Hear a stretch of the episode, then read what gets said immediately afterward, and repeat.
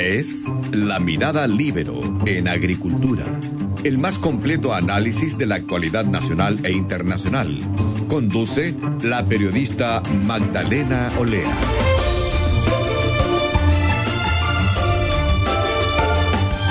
Ya estamos de vuelta en Mirada Libero en Agricultura, conectados ahora con Héctor Sánchez, director del Instituto de Salud Pública de la Universidad Andrés Bello. Héctor, bienvenido. Hola, muy buenos días Magdalena, ¿cómo estás? Muy buenos días, muy bien, gracias. Eh, Héctor, estamos en una etapa sumamente dura en Chile eh, por el coronavirus, especialmente en la región metropolitana.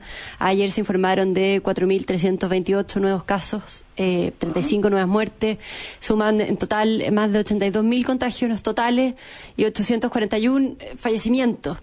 ¿Qué significa esta etapa, Héctor, y por qué llegamos a este punto crítico? Mira, yo creo que no es una no es, un, no es una buena noticia, es una muy mala noticia que estemos llegando a estos niveles. Ya estamos alcanzando los niveles de los principales países que tienen eh, el coronavirus. Yo creo que hay varias razones. Ya eh, desde el punto de vista eh, primero del manejo de la epidemia, yo creo que hay algunas razones. Yo creo que eh, por un lado eh, las estrategias, la estrategia las cuarentenas progresivas, yo creo que ha tenido algunos resultados en algunos lugares del país ya y en, y, y en parte de la región metropolitana. Yo creo que funcionó cuando se aplicó a las comunas de, más altas, digamos, de, de la región metropolitana. Pero cuando se extiende el virus a, la, a las comunas más pobladas, donde está la población más vulnerable, yo creo que eh, eh, nos demoramos un poco en implementar una cuarentena total que permitiera eh, manejarlo. Segundo tema que creo que tiene que ver también con la estrategia es que también han habido eh, por parte de, de, la autoridad sanitaria eh, algunos mensajes eh, confusos respecto del el retorno y respecto de la necesidad de mantener las medidas a como dé lugar parte de la población. Y, y esta situación se potencia fundamentalmente con eh, la, el comportamiento que ha tenido la población, en términos de que en general no han respetado eh, la cuarentena, eh, las cuarentenas parciales principalmente, ya la salida, los cordones sanitarios tampoco lo han, lo han respetado en forma importante, ya, ya han habido, ¿no es cierto?, eh, grupos o personas que en definitiva se han sentido con el derecho y con la autoridad de hacer lo que se les ocurra en un momento en el cual lo que hacen tiene implicancias para el mm. resto de la gente. ¿Y qué rol cumple en eso la gente más joven? Porque el gobierno dijo que las personas de entre 18 y 30 años son los mayores infractores del confinamiento y a diferencia de España, por ejemplo, donde 70% de los infectados por coronavirus tiene más de 50 años, en Chile 53,7% de los casos se concentran en menores de 40. Claro, bueno, eso tiene que ver porque en definitiva ese grupo de población, un porcentaje muy importante de ellos en general no tienen síntomas o tienen o hacen la enfermedad eh, con síntomas muy pequeños, subclínicos.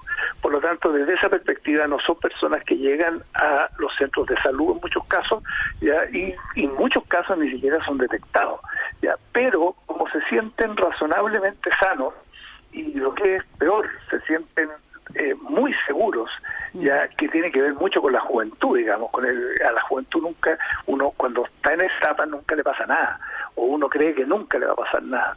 Por lo tanto, desde esa perspectiva, este grupo de población circula libremente y, eh, y, y, no es muy partidario respetar las normas que en definitiva se le establecen de restricción de movimiento y de, eh, de separación física. Y termina saturando el sistema. Y termina saturando el sistema. Y esta situación ha sido bastante compleja. Pero, pero Magdalena, eh, Magdalena, pero también hay otro elemento que hay que tener en cuenta.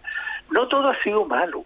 Yo creo que ha habido eh, por parte del sistema de salud una tremenda respuesta ya a lo que significa la capacidad de atención de la población.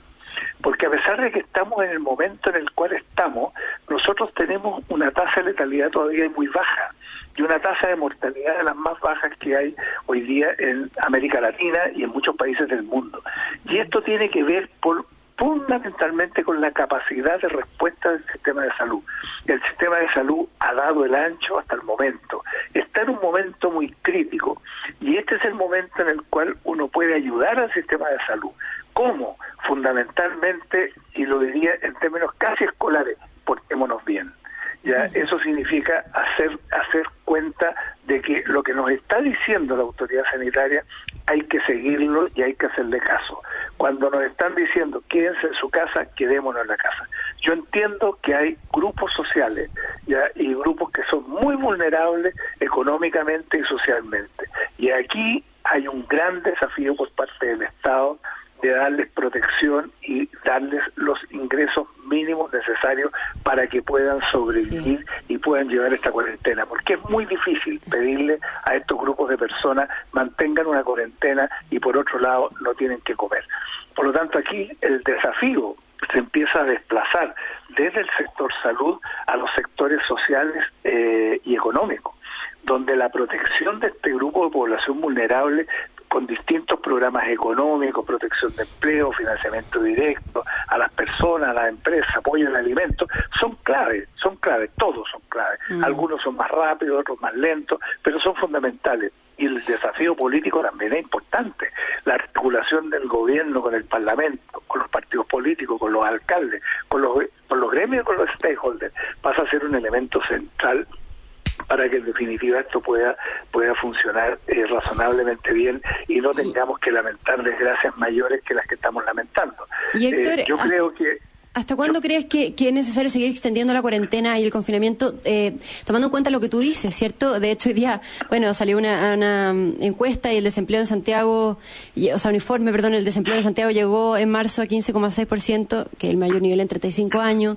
Entonces, claro, se está provocando sufrimiento, muerte, eh, hay personas que necesitan salir porque viven al día, ¿cierto? Entonces, eh, esto se produce por la, el confinamiento. Entonces, ¿hasta cuándo? Eh, ¿Tú crees que es necesario extender esta cuarentena? ¿Y, y, cuándo se van a notar los efectos del confinamiento en cifras? Mira, eh, la cuarentena ya se extendió por una semana más, por lo tanto ya vamos para la tercera semana, ya y es probable que eh, algunas comunas pudieran librarse a nivel de la tercera semana o bien continuar hasta la cuarta semana. Y esto va a depender fundamentalmente de los indicadores de los indicadores de salud que tengamos, de la cantidad de, contagia, de, personas contagiadas activas, va a depender de los nuevos casos que aparezcan todos los días, ya eh, y fundamentalmente, y va a depender en definitiva de cómo la población responda a las medidas de, eh, de, confinamiento y eh, sanitarias que en general se, se le están recomendando. Es difícil decir hasta cuándo. Ojalá lo menos posible, pero en general yo creo que menos de tres semanas en ningún caso ya están definidas ya y probablemente en algunos casos algunas comunas ya si si no todas eventualmente tendríamos que avanzar hacia una cuarta semana que es lo que ha pasado en otras partes. Y ahí es donde hay que reforzar los programas sociales y económicos y sobre todo reforzar el trabajo que se está haciendo actualmente con los municipios, con los municipios no solo en lo social y económico, sino también en salud. La atención primaria es una red tremendamente importante para el manejo de esta epidemia y no se ha tomado todo en cuenta lo, como se reviera haber tomado y en definitiva pasa a ser relevante el rol que pueden asumir en la detección y el aislamiento de los casos. Pasa a ser una herramienta que es fundamental, que tiene que, que ya está siendo utilizada y que tiene que ser utilizada full, porque en definitiva ahí tenemos una gran capacidad de respuesta y no puede disminuir los plazos. Creemos que debe ser lo menos posible eh, y, y, en definitiva eh, si es lo menos posible eh, por las implicancias sociales y económicas, pero pero es difícil, es difícil y ojalá y ojalá que, que, logremos eh, ese objetivo. Mira, la baja de casos ya nosotros la vamos a empezar a ver probablemente en la próxima semana. Si la cuarentena ha resultado y ha funcionado, en la mm. próxima semana ya debiéramos empezar, a ver empezar a notar la disminución de los casos y debiéramos empezar a notar también la disminución de la mortalidad. Por lo tanto, eh, yo creo que eh, ahí vamos a ver, los primeros días de la próxima semana, el lunes o el martes, ya vamos a poder saber si acaso la cuarentena se va a poder terminar o va a tener que extenderse por una semana más. Mm. Por lo tanto, creo que, que, va a ser clave lo que estemos haciendo durante todo este tiempo y durante todo este día. ¿Y nos vamos a ver enfrentados, Héctor, al dilema de la última cama o a la falta de respiradores? Esperamos que no. Hasta el momento yo creo que lo mejor que ha sucedido ha sido la capacidad de respuesta del sistema de salud. Ha sido eh, muy creativo, eh, ha una muy buena coordinación entre el sector público y el sector privado. El sector privado se puso las pilas y empezó a ofrecer una mucho mayor cantidad de camas críticas que las que estaba ofreciendo. El sector público ha reconvertido casi todas las camas de hospitales completos ya y están utilizando la oxigenación como mecanismo alternativo a la intubación y están eh, haciendo todo lo que lo que lo que se puede hacer. Yo creo, yo espero que no se llegue a ese dilema. Ese dilema es tremendo, mm. sobre todo para los médicos, es una cosa tremendo. Ya eh, y también para la familia. Por lo tanto, yo espero que no lleguemos. Y eso va a depender en gran medida de nosotros.